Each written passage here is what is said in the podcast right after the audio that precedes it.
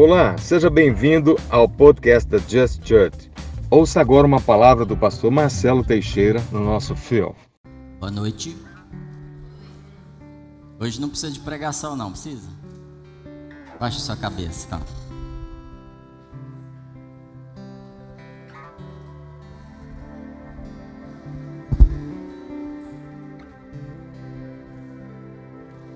Jesus, tu és perfeito, é isso que nós declaramos aqui. Em todos os teus caminhos, Senhor. Nós reconhecemos que não foram todos os caminhos, todos os teus caminhos que nós escolhemos, mas reconhecemos que tu és perfeito em todos os caminhos. Reconhecemos que todas as vezes que não escolhemos os teus caminhos, não era perfeito, não era cheio da tua graça, da tua paz. Por isso nós nos rendemos hoje aos teus caminhos, aos projetos que o Senhor fez para a gente, aos planos, aos desenhos, aos desejos e sonhos que o Senhor preparou para cada um de nós.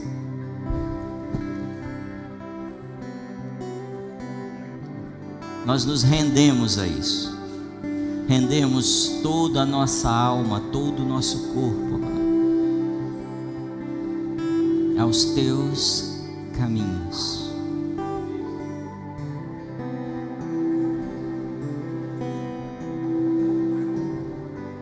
Estamos desesperados, Jesus, pela tua vinda.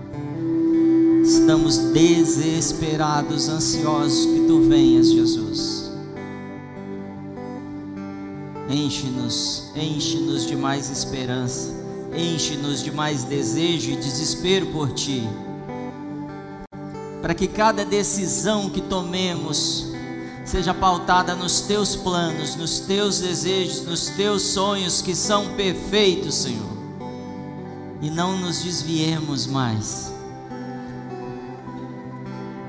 Vem com Teu fogo agora, Senhor, e queima tudo que não é Teu essa é a estação de derrubada daquilo que não foi construído sobre a rocha.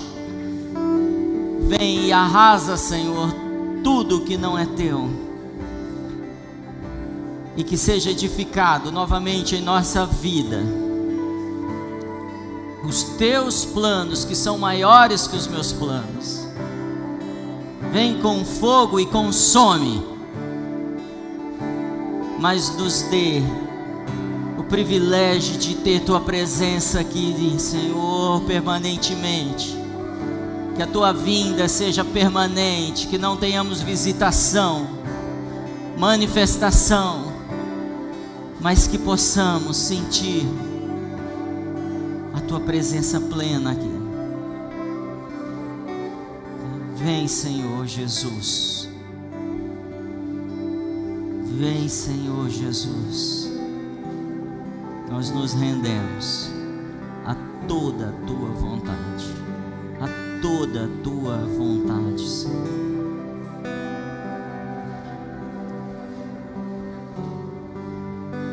Amém. Amém. Amém. Obrigado, banda. Salva de palmas para ele, gente. Pode acender aqui no meio, por favor. Eu não estou enxergando ninguém. Pessoal, boa noite. Sou o pastor Marcelo. Realmente a minha sensação, minha vontade é não pregar. Mas o Senhor pede para a gente algo excelente em tudo que fazemos. E esforço, coragem, força, determinação, excelência. E eu quero que você ore por isso, para que a gente possa alcançar coisas mais profundas coisas além do que ele já nos deu. Está com um eco aí, Ivanzinho, por favor. Então, você precisa estar o tempo todo em oração. A gente está vindo já há duas semanas, essa é a terceira semana. Eu não sei se você pôde estar aqui as três semanas, se você acompanhou digitalmente, online. Mas o contexto de tudo que foi trazido com geopolítica, com cultura da nossa nação, com é, confrontos em várias áreas, na mídia, na, na política, a ideia não é simplesmente falar de religião ou não. A ideia é entender em que tempo estamos. Porque o povo de Deus, ao contrário do que muitos de nós podem ter aprendido, ele não será enganado. Ele não será enganado. Ele não vai se desviar. E as portas do inferno não prevalecerão contra esse povo. Mas quando a gente olha para o mundo, parece que isso está acontecendo. E eu quero te dizer que não está acontecendo. Então, a gente precisa entender como a cultura do mundo funciona e qual é o impacto ou o embate que ela está provocando contra a cultura do reino. Fala comigo, cultura do reino. Essa é a cultura que nós precisamos ter. Não é a cultura evangélica, não é a cultura cristã, não é a cultura religiosa, porque tudo isso está meio misturado. Quando eu falo cultura cristã, dependendo da igreja que você vai, você entende uma coisa, não é? Dependendo da igreja que você vai, você entende que a cultura de Jesus é outra coisa. E aí a gente começa a, a criar coisas e impressões, e por isso que muitas pessoas se afastam da igreja, porque elas é, definem algo que está escrito na Bíblia pela experiência que teve de vida. Por exemplo, quando eu falo que Deus é Pai, muitas pessoas não conseguem ter um relacionamento com Ele por, por causa da sua por causa da figura de pai que está formada na mente dela. Faz sentido? Você está aí comigo? Amém. Também estou aqui com você. Então, o que que o que que a gente tem que trabalhar quando isso acontece? A gente tem que ir à fonte a origem das coisas. E a gente tem até algumas mensagens que falam sobre isso. Procura lá no, no YouTube. E aí, a gente falou sobre choque de cultura. A gente falou aqui sobre ego. A gente falou sobre jejum. Falamos ou não falamos? Você aprendeu alguma coisa sobre jejum? Amém. Também aprendi. Autossuficiência. Mas em especial, tudo que estamos falando e continuaremos falando na próxima série é sobre cultura. Porque, como a gente abriu aqui no começo, a unção não vence o mundo. Amém? Milagres não vence o mundo. Cantar bonito não vence o mundo. Canções incríveis que a gente tem não vence o mundo. Pregar bem ou mal não vence o mundo. Conhecimento profundo da Bíblia não vence o mundo. Sim ou não? Porque a gente já teve tantos homens e mulheres que têm tudo isso que a gente falou e o mundo continua vencendo em várias frentes. Amém? O que que vence o mundo? A nossa fé. E a fé é estabelecida por algo que eu creio. E o meu sistema de crenças vem de uma cultura formada. Então, o que vence o mundo é a cultura de vitória que o reino me dá. É a cultura do reino de Deus. Porque a cultura do reino de Deus, ela ela poderia ser resumida em uma frase de Jesus: As portas do inferno não prevalecerão. Pronto, eu tenho que ter uma cultura de vitória a partir daí? Tem, porque o único inimigo que eu tenho é o inferno. Se ele não pode vencer, eu tenho uma vitória garantida.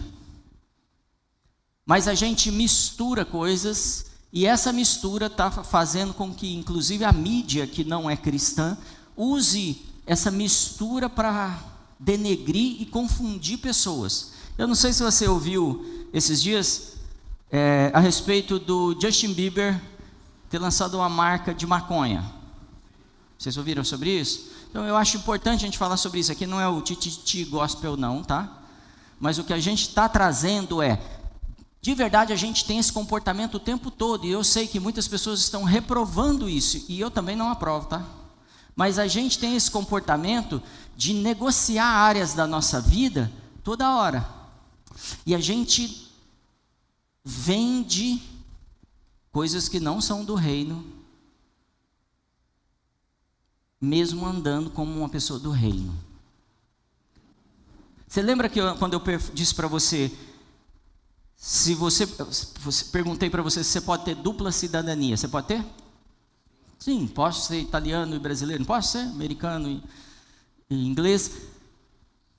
Mas você pode ter dupla religião? o, o, o pastor vai aceitar isso? Eu sou muçulmano e crente. Vai funcionar? Vai dar ruim, não vai? E hindu e católico. O padre não vai aceitar. O muçulmano não vai aceitar. Às vezes a gente acha que a gente está podendo fazer isso. Então, quando o Justin Bieber ele decide fazer fazer isso, ele misturou conceitos. E eu queria discorrer um pouquinho sobre isso para a gente talvez reduzir os erros que temos cometido como ele, tá bom? Não estou dizendo que ele está mais ou menos que a gente.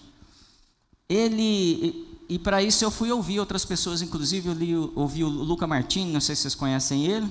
E o Luca Martini conta uma história que ele, quando era garoto, ele fumava maconha e subia no palco para poder traduzir o pai dele na pregação. E ele fumava normalmente cigarro e eventualmente maconha. Ele que conta, tá? Isso é, é público, é um testemunho, na verdade. E um dia ele decidiu que ele seria um pregador. O Espírito Santo estava falando com ele. Eu preciso ser um pregador. Eu preciso transformar a vida das pessoas. Quem sente isso? Eu preciso pregar. Eu entendo que o ID é comigo.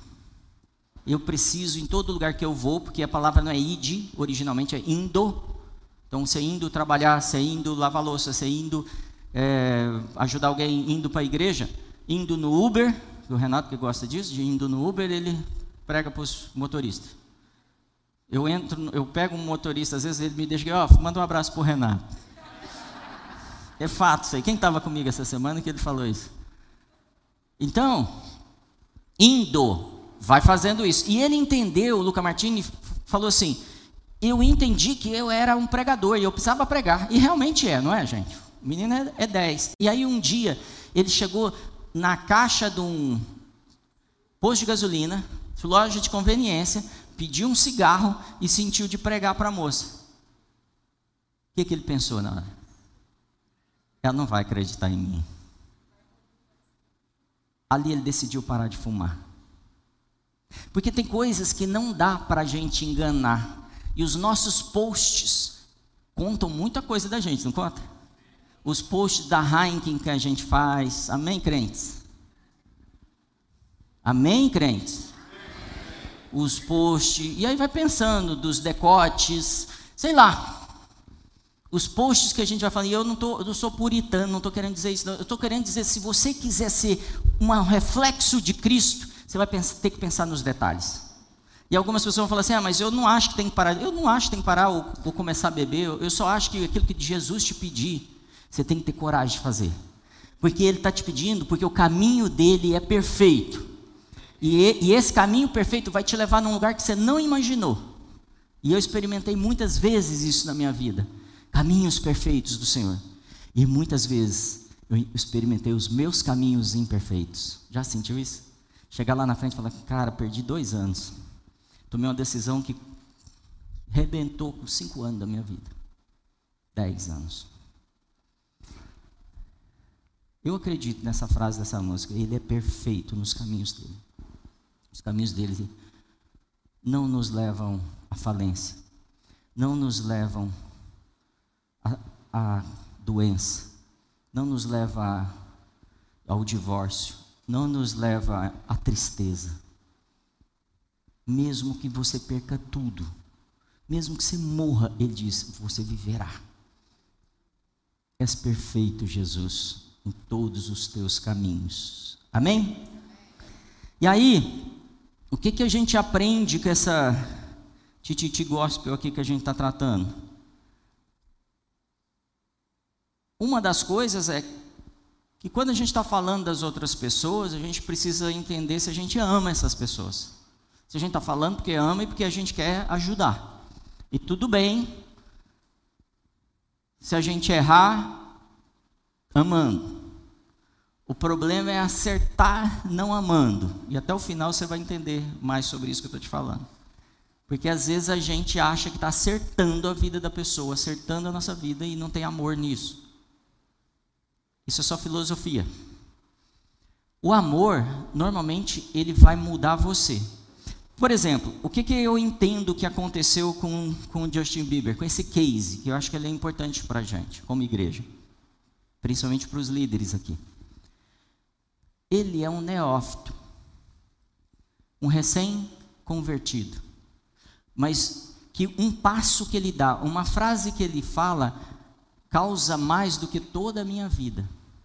Tudo que eu posso promover, ele promove em uma aparição dele. Sim ou não? Talvez de que, de, do que todos nós juntos aqui, manifestando o reino, talvez ele em um ato provoca mais reação do que todos nós juntos. Mas é neófito. Então o que, que acontece com o neófito?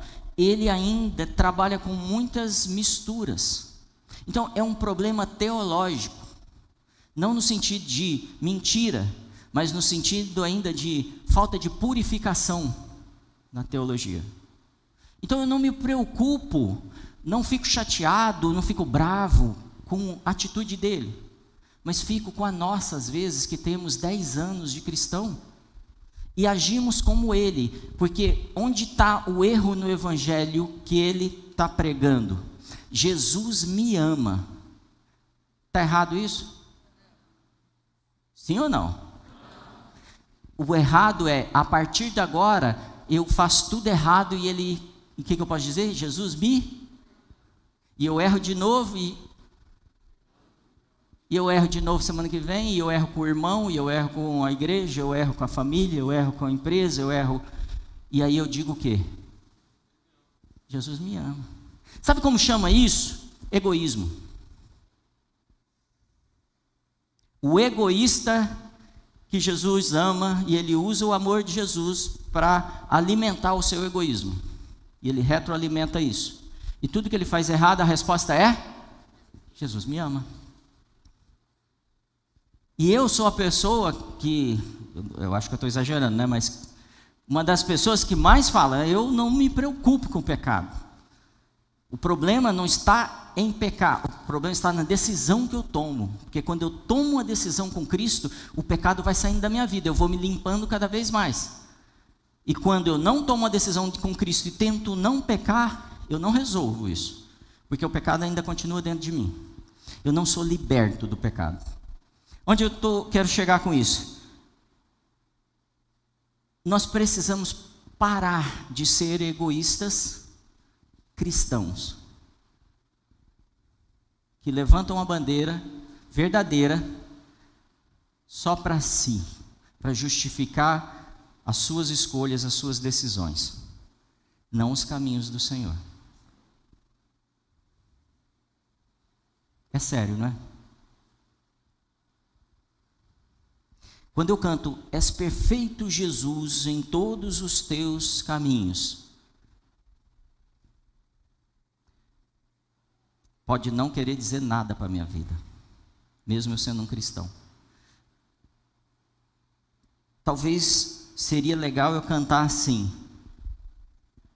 É, eu vejo, experimento e testemunho que és perfeito em todos os teus caminhos, Jesus.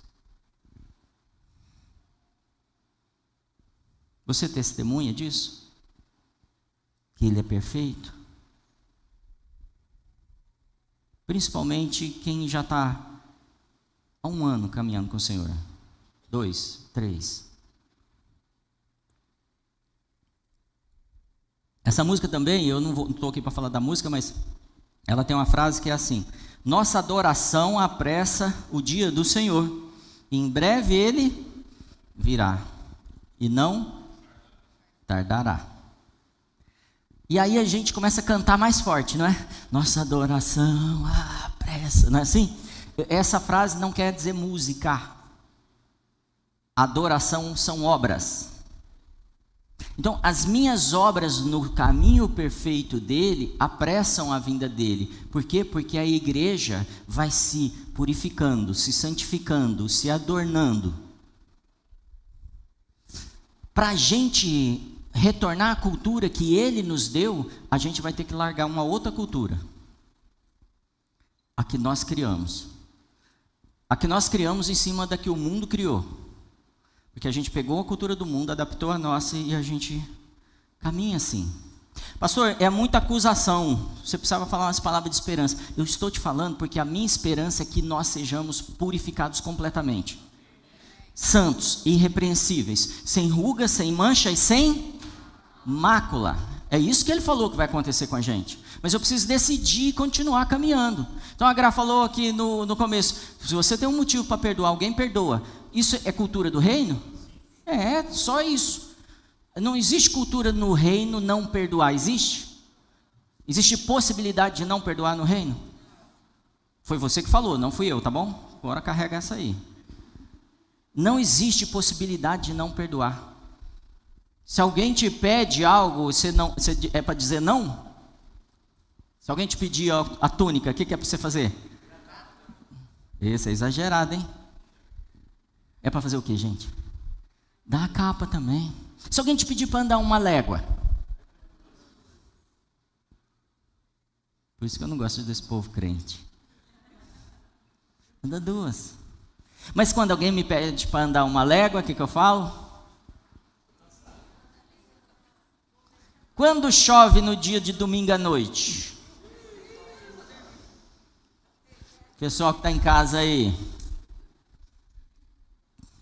Então, eu preciso trabalhar a minha cultura, Deus está falando comigo e eu preciso transmitir isso para você. Que nós perdemos um momento e criamos uma cultura religiosa, que a gente acha porque a gente fez isso ou aquilo, está tudo ok. Não é.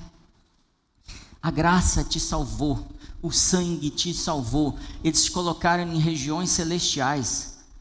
Mas existe um monte de coisa que é para acontecer e não vem acontecendo, porque a gente não adotou a cultura do reino. A gente está esperando lá no final. E não é isso que ele quer para a gente. Jesus me ama, mas isso não me isenta de amá-lo também. E amar é entregar tudo. Marido, vocês amam as suas esposas? Então façam como Jesus, que deu sua vida. Então ele dá um exemplinho de. Exemplinho não tem essa palavra, mas dá para entender, né? Um exemplo pequenininho de como é amar, é dar sua vida. Está apertando, pastor. Vamos lá. Então vou aliviar. Eu, tô, eu descobri uma coisa sobre mim essa semana que eu não sabia. Eu sou fã do filme do 007. Quem gosta do filme do 007? Eu não sabia que eu gostava tanto. E é, é mais do que o Walking Dead, gente. Eu não estou acreditando nisso. E aí eu comecei a perceber, eu estava com a Sara no shopping, nossa, está passando o filme. E ela não estava afim de assistir, né? E o que, que você acha, Sara? Então, pode ser, qualquer dia a gente fala sobre isso, né? E aí eu vim de ontem para hoje acompanhando um pouco mais do filme. E o filme chama No Time to Die Sem Tempo para Morrer. Tipo assim, eu não tenho agenda para morrer, vamos marcar outro dia. E eu percebi que isso tem muito a ver com a agenda do cristão verdadeiro, nessa geração. Ele não tem tempo para morrer. Não dá para. Ele não acha vaga na agenda dele para morrer. Ele tem tanta coisa para realizar. Ele tem tanto para entregar, para manifestar o reino. Ele tem que fazer o, os milagres, os sinais que Jesus fez e muitos e maiores. Então, na agenda dele não encontra uma vaga. Não tem janela para morrer. Não tem janela para assumir outras coisas. Não tem janela para compromisso que não sejam para o reino,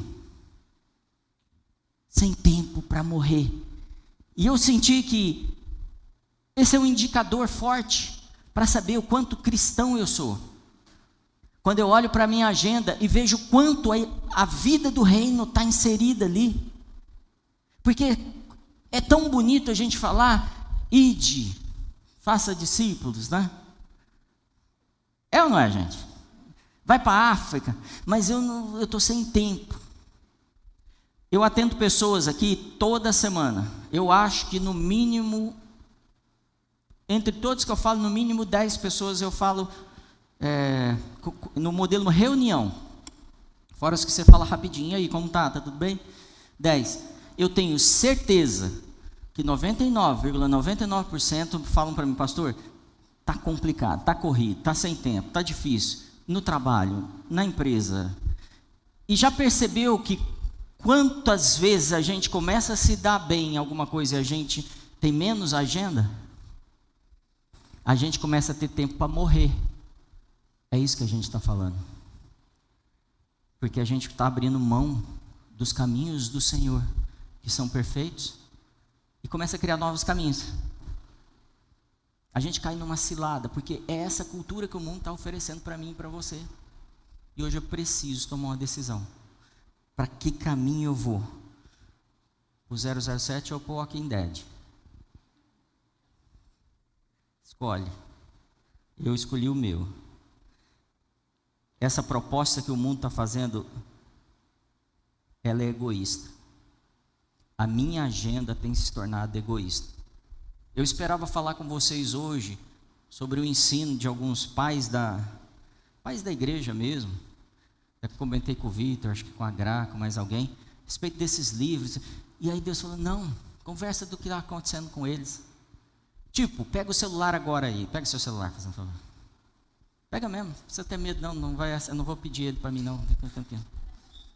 Não vou levar para casa, não. Aí, se você tiver afim, tem um lugar que vai falar quanto tempo você fica nas redes sociais. Eu não sei se é por semana agora, não me lembro. Por semana? Fala, por semana, né? Dias. Se você é um cabra crente mesmo, raiz, dá uma, não vou perguntar, tá bom? Só você vai ver. Você é um crente raiz? Essa semana, dá uma olhada no que você, investiu de redes sociais essa semana. Se você não trabalha com redes sociais, que tem gente que trabalha, amém? É o, é o escritório da pessoa, é a rede social. Se você não trabalha, você já caiu na cultura do mundo feio. E você está tomado. Um pastor antigo meu diria que você está endemoniado, mas não vou falar isso.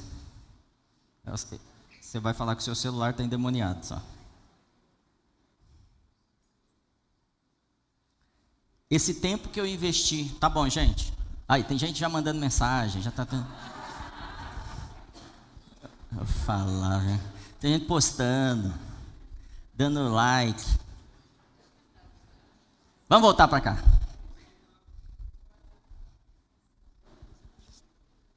Eu vou dizer o que Jesus disse sobre segui-lo. Se você tem Bíblia aí, está com o celular, abra a Bíblia agora.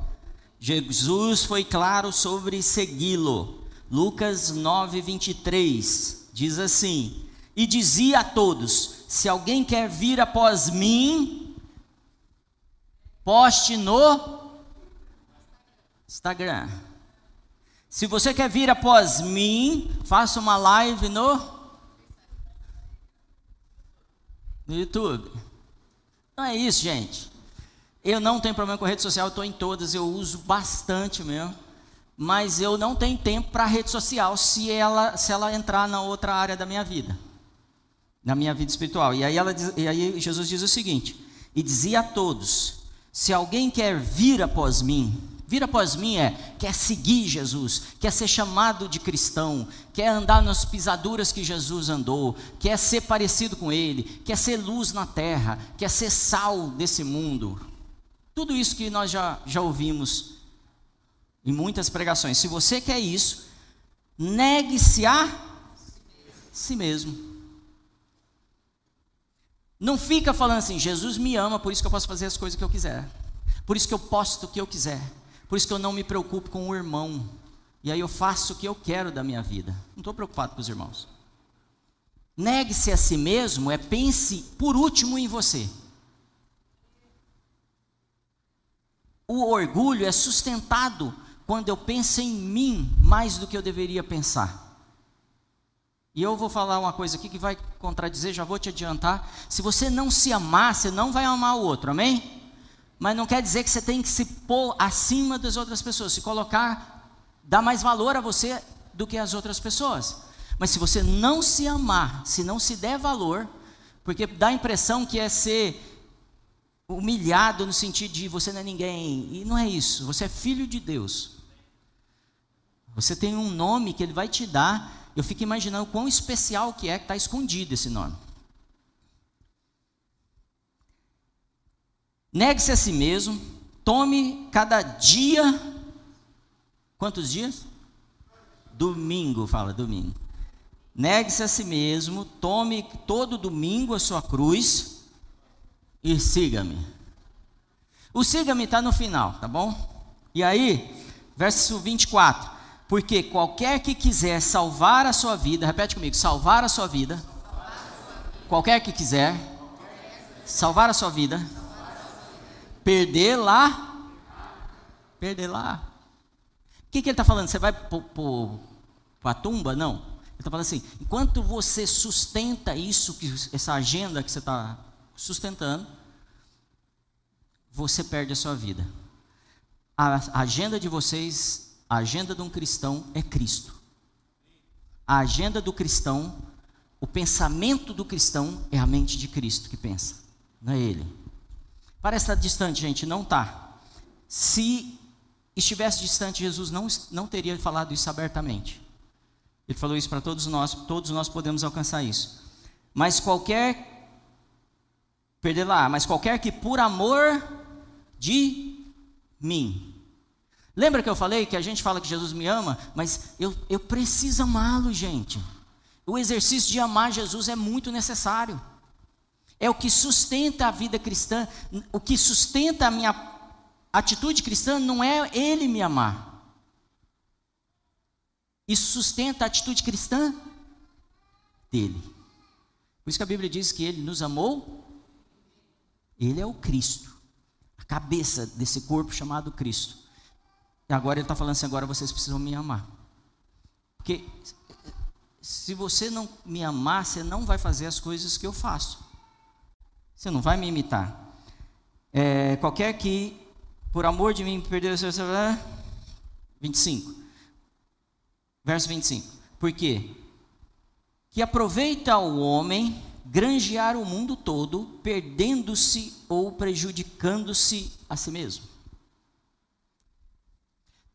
Eu sei que a minha mente, e talvez a sua já tenha acontecido isso, que dá a impressão que mesmo eu me prejudicando, eu ganhando umas coisas do mundo, parece que está bom.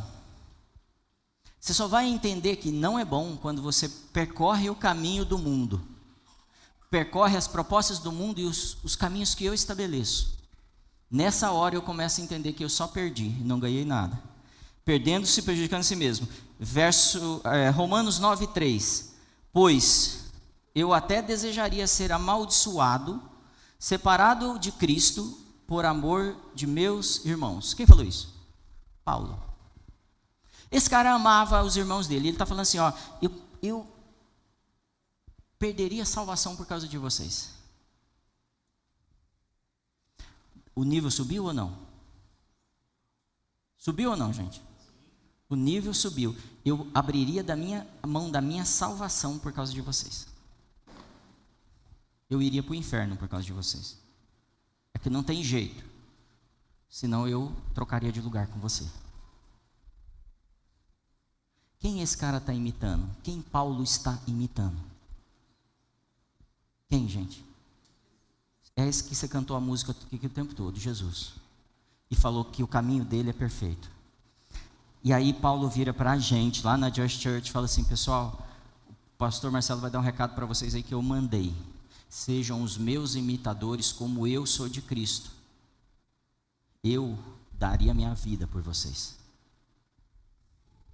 O chamado é poderoso e talvez você possa dizer assim, pastor, mas eu não tenho força para isso. Eu sei e nunca vai ter, porque é Cristo em vós a esperança da glória, não é só força mas é você abrindo a porta todos os dias e ceando com Ele e Ele com você. É tomando a decisão na segunda, na terça, na quarta, na quinta, todos os dias da sua vida, decidindo, decidindo, decidindo. E cada decisão que você toma, você dá mais um passo e é mais parecido com Cristo. E você precisa sair daqui hoje. E eu sei que Cristo já falou algumas coisas, o Espírito Santo já falou algumas coisas no seu coração que precisam ser deixadas, pessoas que precisam ser perdoadas, atitudes que precisam re ser repensadas mudadas, coisas que você precisa abandonar. pornografia, mentira, lascívia, roubo, fofoca, sexo fora do casamento. Por que, que eu acredito no Justin Bieber? E acho que o erro dele é só a questão teológica de amadurecimento mesmo. Porque ele casou com uma moça porque ele entendeu que ele não poderia ter relação fora do casamento. Isso muita gente dentro da igreja não tem tido coragem. Ele parou uma turnê e perdeu milhões para poder ajustar a vida dele. O que, que eu sinto que falta na vida dele hoje? Um pai espiritual que fala para ele, filho, esse aí não é o caminho. Quando você faz uma coisa que está legal aqui na Califórnia, mas que traz prejuízo para o reino de Deus, você não deveria fazer. Então, nem tudo convém que seja feito por nós. Por isso que a gente precisa tomar a decisão realmente se a gente vai seguir Jesus ou não. E esse é o alvo do povo de Deus, de passo em passo alcançar isso. E para isso eu preciso me humilhar, humilhar as áreas da minha vida que ainda eu domino. Quando eu faço isso, eu me torno, você lembra da semana passada? A quadragésima segunda geração. Um povo eleito chamado de Cristo na terra um povo que Cristo está tão conectado com eles que tudo que eles ligarem na terra será ligado no céu e tudo que eles desligarem na terra será desligado no céu. Farão milagres, sinais, maravilhas, expulsarão demônios, ressuscitarão mortos, libertarão pessoas que estão presas, cativas na depressão, em todas as doenças que a gente está vendo. Não temerão, pisarão cobras e escorpiões e nada os acontecerá. É desses que a Bíblia está chamando e está falando agora, comigo e com você. É esse nível de caminhada na terra. Essa era a hora de você dar um amém. Fala, é comigo, Senhor, é comigo. Eu sei que estou chamando, estou dando umas mancadas feias, fico lá assistindo, não é mais Faustão agora, né? O Luciano Huck, vendo aquele stand de coisa, depois vou para o culto e eu não consigo concentrar porque minha mente só fica imaginando aquelas coisas que eu vejo lá ou na internet, no TikTok, e é só porcaria. E aí, quando eu vou para o reino, falar do reino, eu estou entorpecido, e muita imagem na minha cabeça. Humilhem-se. 1 Pedro 5,6 diz assim: Portanto, humilhe-se debaixo da poderosa mão de Deus, para que ele os exalte no tempo devido. Verso 7: Lancem sobre ele Fala comigo, lancem sobre ele. Toda ansiedade. Porque ele tem cuidado de vocês. De mim. Verso 8: Sejam sóbrios e vi. Como é que é o resto vocês vão? E vigiem. Sejam, sejam, sejam sóbrios e vigiem. O que é vigiar, gente? Dorme assim, ó o diabo, o inimigo de vocês, anda na internet buscando como leão, rugindo e procurando quem possa devorar. Resistam-lhe. Como? Permanecendo firme na fé. Permanecendo firme na fé, permanecendo na cultura que gerou a fé que eu tenho. Então eu preciso voltar para a minha cultura. Eu preciso voltar para o começo. Eu preciso voltar para o início.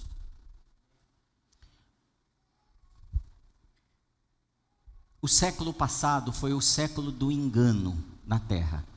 Nunca se promoveu o engano como foi promovido no século passado.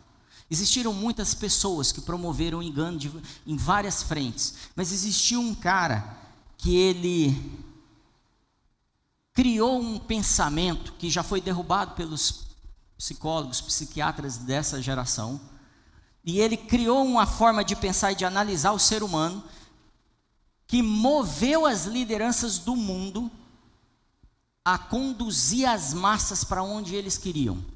Esse homem chamava Freud. E ele tinha um sobrinho, Edwards, que foi para os Estados Unidos e foi contratado por vários presidentes dos Estados Unidos, várias empresas automobilísticas, maiores empresas de alimento que você pode pensar, para criar estratégias para conduzir as massas. Eu estou falando de formação de cultura.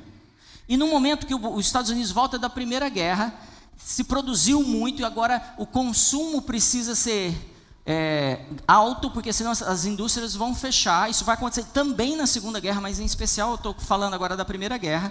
E esse Edwards, ele vai para os Estados Unidos para criar programas para induzir as pessoas a consumir mais. E um dia, esse é um fato é, bem conhecido, ele, a indústria do tabaco procurou ele e falou assim: o consumo de cigarro precisa aumentar, mas não tem mais homem para aumentar o consumo de tabaco. A gente precisa convencer as mulheres a fumar cigarro. O que, que a gente vai fazer? E ele fez um estudo, ele foi procurar quais são as, de, as, as deficiências, de, as, não, as áreas de sensibilidade da mulher para poder convencê-la. Porque o cigarro era tido como um objeto masculino por lembrar um órgão genital masculino. E as mulheres evitavam isso, estou né? dizendo naquela época. Então o que ele está fazendo? A mulher não vai carregar isso. É ruim. O que, que aconteceu? Ele pegou as sufragistas, as mulheres que estavam num momento de revolução nos Estados Unidos, e convenceu 30 importantes mulheres a colocar assim preso na liga, né, cinta liga, esse negócio da, da da meia calça dela, um maço de cigarro, e elas iam marchando, a imprensa todas filmando elas, tudo combinado com a imprensa, e elas sentaram num lugar, numa praça pública, frente de um café, todas aquelas mulheres importantes para a revolução da época, e puxaram a saia, tiraram seus cigarros e acenderam seus cigarros. O que, que você acha que aconteceu na próxima geração? Todas as mulheres fumando. E aí as artistas de Hollywood fumando, contratadas para isso. Teve um presidente dos Estados Unidos que era totalmente é, antipático, muito, e o povo não gostava dele. O que, que esse sobrinho do Freud fez?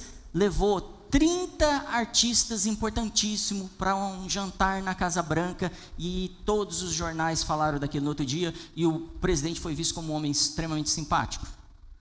E aí o consumo de Hollywood, o consumo de carro, o consumo de, de roupa, como é que ele convenceu as pessoas? Ele disse assim: as mulheres, principalmente, para ditar moda, falavam assim: é, você não pode ter uma coisa por necessidade, você tem que ter por desejo.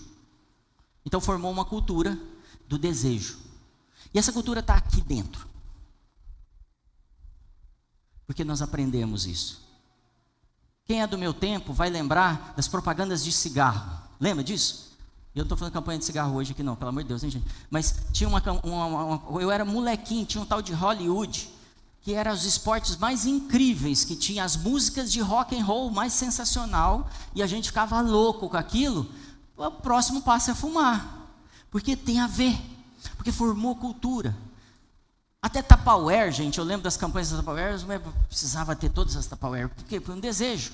Eu trabalhei calçado feminino, você não tem ideia o que é o calçado feminino na vida de uma mulher. Você sabe? Você não tem ideia. É, é, não é eu. Elas chegavam olhar. Eu preciso ter. Olhando um, um, um sapato novo. Eu, não, é, não precisa nada, mas a sensação é eu preciso ter. E os homens, nos, do, do que ele consome. E a gente criou uma cultura assim e foi para dentro da igreja querendo consumir o próximo pregador, o próximo tema, o próximo cantor gospel.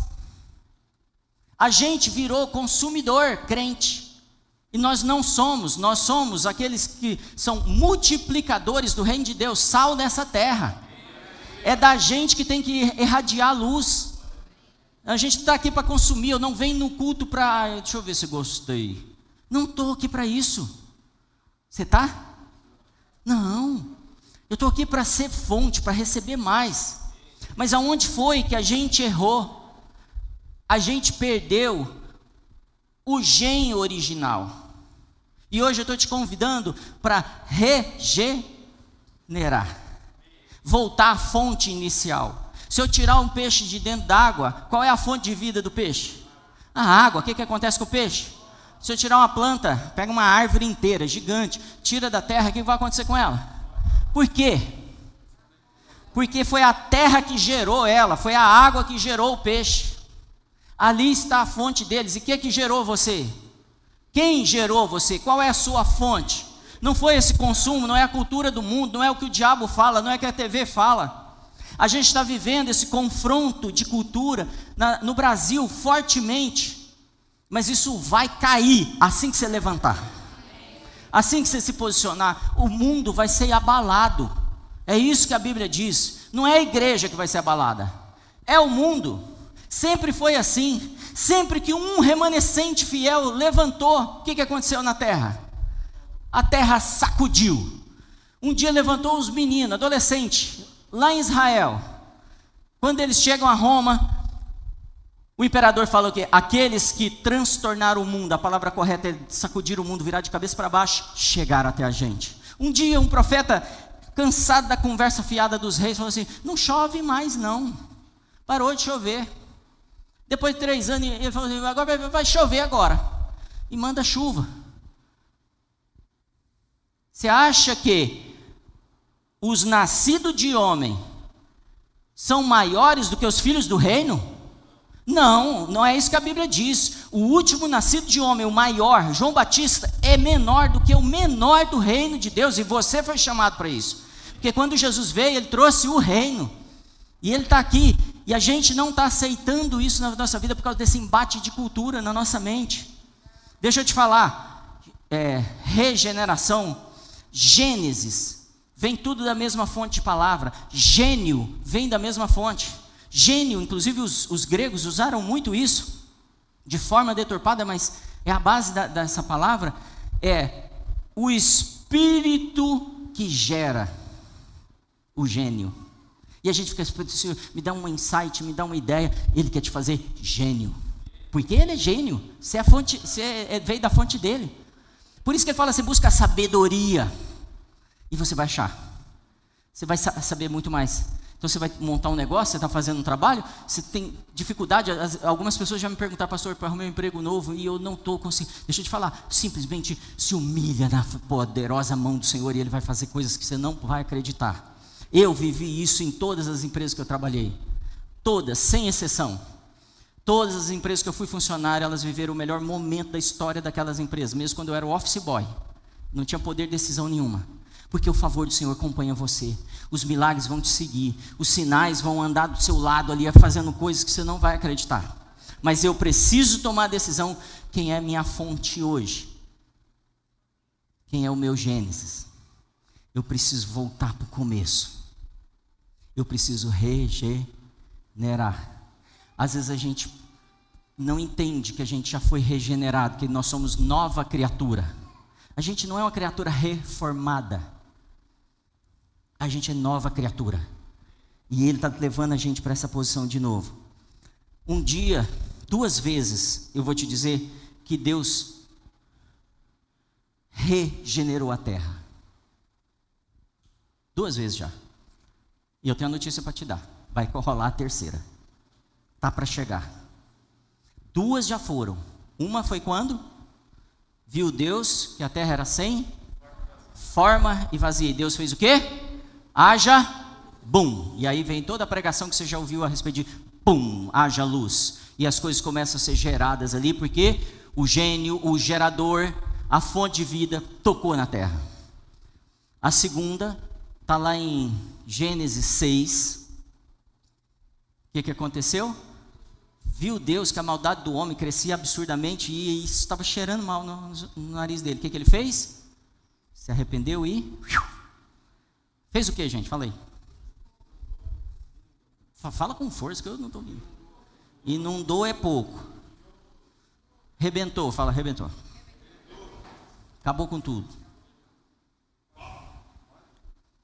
zerou o odômetro. Deus começou de novo. E aí lá no eu acho que é verso 16, no capítulo 6 de Gênesis vai falar assim: "Mas viu Deus graça em Noé, porque existia um homem ali com a agenda de Deus. E ele começa a regenerar a terra. E ele já fez isso com você o dia que Jesus veio na terra. Jesus morreu para te regenerar. Regenerar também, religar ao Pai. Você estava desligado, completamente desligado, sem sinal. Nem 3G estava dando. Aí Jesus veio e derramou o sangue dele por sua causa e por minha causa e te religou a fonte de vida. E por isso hoje você pode dar glória, aleluia, pular, ver milagres, ver mudança na sua vida, acreditar nas coisas que ele vem que ele quer trazer para você. Pode vir aqui. Resumindo, ele precisa só de uma pessoa. Eu vou te perguntar de novo: quantas pessoas ele precisa? Enquanto você não distrai com os meninos lá. Quantas pessoas Jesus precisa hoje? Uma. Tem alguém aí que serviria? Ele precisa de um remanescente fiel, uma pessoa alinhada com o coração de Deus, e toda a terra vai ser restaurada. Porque ele diz assim: Eu vejo, lá em Isaías, ele diz, os anjos dizem assim: Vejo toda a terra enchendo da glória de Deus, como as águas cobrem o mar. É esse tempo que a gente está entrando. Grandes coisas ele vai fazer. É o tempo de voltarmos para o Gênesis. Ele diz assim: Eu anuncio o fim desde o princípio, começo, Gênesis. Você quer saber como é o fim? Quer aprender escatologia? Quer aprender o que Deus vai fazer? Começa por onde? Gênesis. Pelo seu gen, pela sua regeneração é aí que ele vai estabelecer o fim. A Bíblia diz também que aquele que começou a boa obra em vós, ele faz fazer o quê? Vai terminar, vai concluir. Ele está doido para concluir, só preciso falar assim: Senhor, eu não vou andar mais em dois caminhos, eu não vou mais negociar o que eu faço na semana, o meu emprego, a minha empresa, o meu dinheiro, o meu relacionamento está voltando para o Gênesis, para a fonte original, para a identidade que ele foi criado. Eu estou voltando para o começo. Eu estou voltando para o gênio, para o Criador, para a fonte de vida. E eu estou me sentindo há muito tempo como uma árvore que já foi arrancada e cada dia cai uma folha. Mas a gente fica lutando e vai. Eu não sei se você sabe como que a, a árvore funciona no, no outono, principalmente as árvores que mudam de cor, já viu? Ela começa a, a consumir as folhas, por isso que as folhas vão mudando de cor, porque ela não tem onde buscar água. Então ela começa a consumir as folhas, e as folhas vão ficando amarelas, laranja, já viu isso? Laranja, vermelhas, depois marrons e cai. E se a estação continuar, que, que acontece com as árvores? Elas morrem.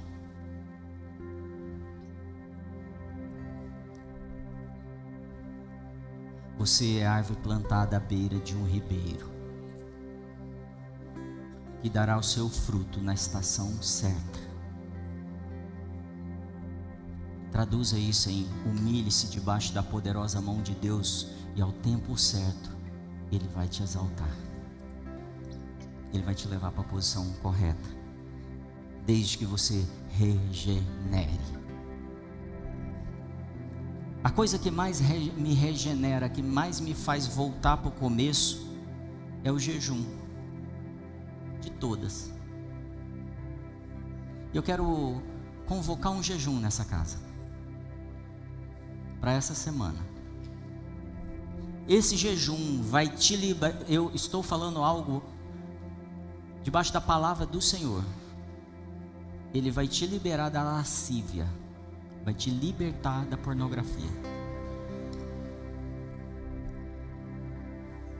Ele vai te libertar da avareza, Ele vai te libertar da mentira, da autossuficiência, porque esse jejum o Senhor vai te humilhar, não Ele te humilhar, tá bom? Ele não te humilha, mas você vai se humilhar e ele vai trabalhar lá na sua humilhação. Para no tempo certo te exaltar. Esse jejum você vai fazer retirando pelo menos uma refeição. Se você não estiver em tratamento médico, se você não estiver num momento complicado de gestação, ele vai você vai tirar uma refeição. Só que você não vai ficar alheio, você vai falar eu estou voltando, então eu preciso me conectar. Então você vai tirar pelo, me pelo menos, esquece o devocional, esquece o seu tempo, mais uma hora com o Senhor por, por dia. Se você tiver mais possibilidade, faça mais, porque eu estou te dizendo que é uma convocação para um jejum solene, e eu já vi isso acontecer. Eu sei o que isso provoca nas nossas vidas. Famílias inteiras sendo restauradas. Milagres que nós não experimentamos. Um, um, Deus vem nos movendo para chegar nesse, nesse momento aqui. Nós precisamos quebrar o espírito de independência que há em nós. Nós somos muito independentezinhos. Fala independentezinhos. Queria que você tivesse falado mais forte isso, mas a gente é muito independentezinho. Tive uma ideia, o Senhor falou comigo e eu saio fazendo. Essa casa, ela estabelece líderes depois de um bom tempo. Outro dia alguém me falou assim: agora eu estou entendendo por que vocês demoram tanto para levantar líderes aqui.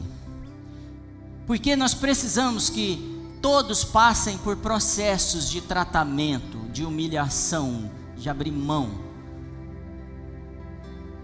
para não cometer erros, como a gente falou aqui hoje. Para o bem de quem? Do líder? Da igreja? Porque são os líderes que edificam a igreja. São cinco ministérios que edificam a igreja, então não dá para ser edificado sem igreja, tá bom? Amém, igreja? Você não é independente? Tiago fala de, de um povo independentezinho. Eu quero mais um minuto seu só para falar sobre isso. Tiago 4,13 diz assim: Eia, agora vós que dizeis, hoje ou amanhã iremos a tal cidade e lá passaremos um ano, e contrataremos e ganharemos. Digo-vos que não sabeis o que acontecerá amanhã. A gente faz plano, a gente tem caminhos, cria caminhos. Porque que é a vossa vida? É um vapor que aparece por um pouco e depois se desvanece. Em lugar do que devíeis dizer, a gente devia dizer assim: se o Senhor quiser, e se vivermos, faremos isso ou. Mas agora vos gloriais em vossas presunções, toda a glória tal como esta é maligna. Tiago está falando assim, gente. Quando vocês orarem, orem assim: livra-me do maligno, da cultura do maligno, porque teu é o reino, o poder e a glória, não é minha porque quando eu tomo a decisão do caminho que eu tenho que, que eu quero seguir pela minha mente, eu estou andando segundo o maligno. Pensamento do maligno. Eu estou falando assim, eu sou presunçoso e eu decido. Pastor, por que essa palavra tão direta, dura? Porque é o tempo da virada da sua vida. É o tempo de você alcançar coisas que você nunca alcançou. É tempo do Gênesis, é tempo do gênio, é o tempo da geração, é o tempo da criação na sua vida do que ainda não foi criado. É como uma nova visão regenerativa.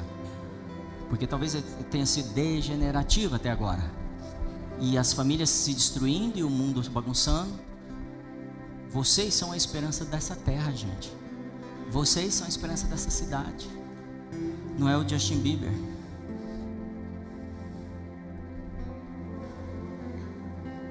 Como ter essa regeneração na minha vida? Joel nos ensina. Qualquer livro da Bíblia vai te ensinar, mas eu escolhi esse aqui, achei muito especial para hoje. Joel 2,15 diz: Toquem a, a trombeta em Sião, decretem um jejum santo. É o que a gente está fazendo aqui, tocando uma trombeta. A trombeta é uma mensagem. Decretando um jejum santo. Convoquem uma assembleia sagrada. Uma reunião sagrada, um encontro sagrado. Agora presta muita atenção. Muita. Reúna o povo. Então criou essa assembleia, criou esse povo sagrado. Reúna o povo consagrem a assembleia, ajuntem os anciãos. Que que são, quem são os anciãos da igreja? Fala os cabeça branca. De, de vida espiritual, não é de cabelo natural, tá bom? Ajuntem os anciãos, reúnam as crianças Pastor, mas aqui é o culto, as crianças estão lá. Reúnam as crianças e os anciãos no mesmo lugar. Como eles vão aprender sem os anciãos? Como eles vão aprender se não tem quem pregue, quem ensine? Como eles vão aprender separado? Como é que aonde é que a gente aprendeu que as crianças não andam com a, as famílias na igreja? Que momento que a gente perdeu isso? Ajuntem os anciãos, reúnam as crianças aquelas que mamam no peito. Cadê as crianças que mamam no peito dessa igreja que eu não vejo aqui? Porque cada semana é uma desculpa.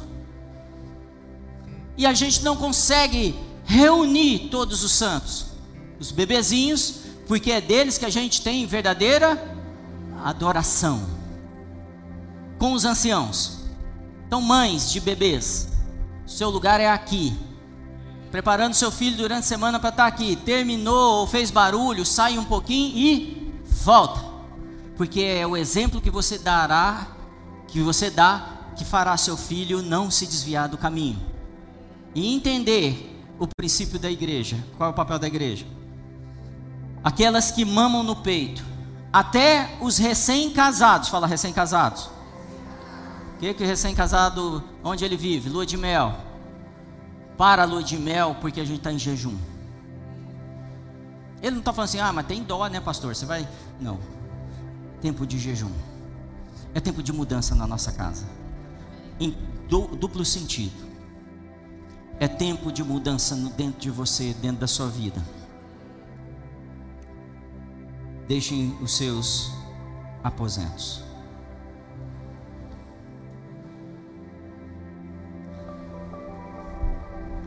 Último texto. Talvez a sua esperança ainda não esteja tão alta, a expectativa tão alta para o que vai acontecer aqui.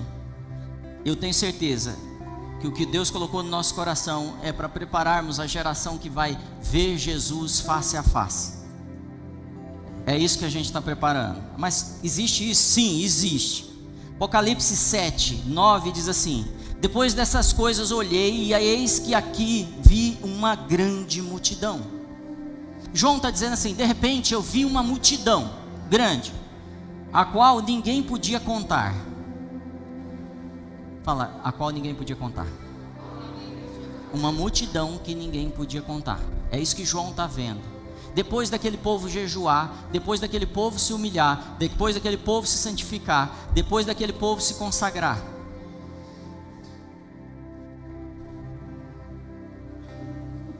uma grande multidão que ninguém podia contar de todas as nações, de todas as civilizações, tribos e povos e línguas que estavam diante do trono e perante o cordeiro, trajando vestes brancas e com palmas nas suas mãos, e clamavam com grande voz, dizendo: Salvação ao nosso Deus que está sentado no trono e ao Cordeiro. Fica de pé.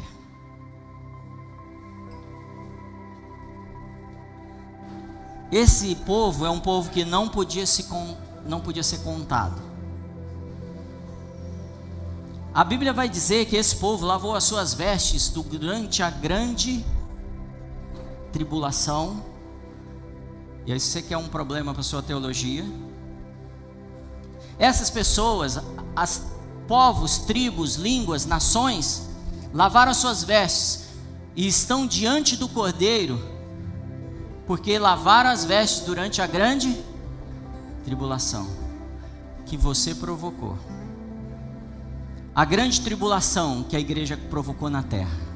A grande tribulação de juízo e julgamento para toda língua mentirosa, para toda cultura de manipulação que aconteceu durante os séculos. Esse tempo chegou. Eu não sei se você sente no seu espírito que a gente está nos últimos tempos mesmo. Deus só está esperando um remanescente falar assim: é comigo. Eu estou voltando a, ao Gênesis. Eu estou voltando à minha posição inicial. Se você já estava de mão levantada e falando: é comigo. Vem e me toma. Ele disse: O meu povo que se chama pelo meu nome se humilhar. Se esse povo jejuar que mais? E orar.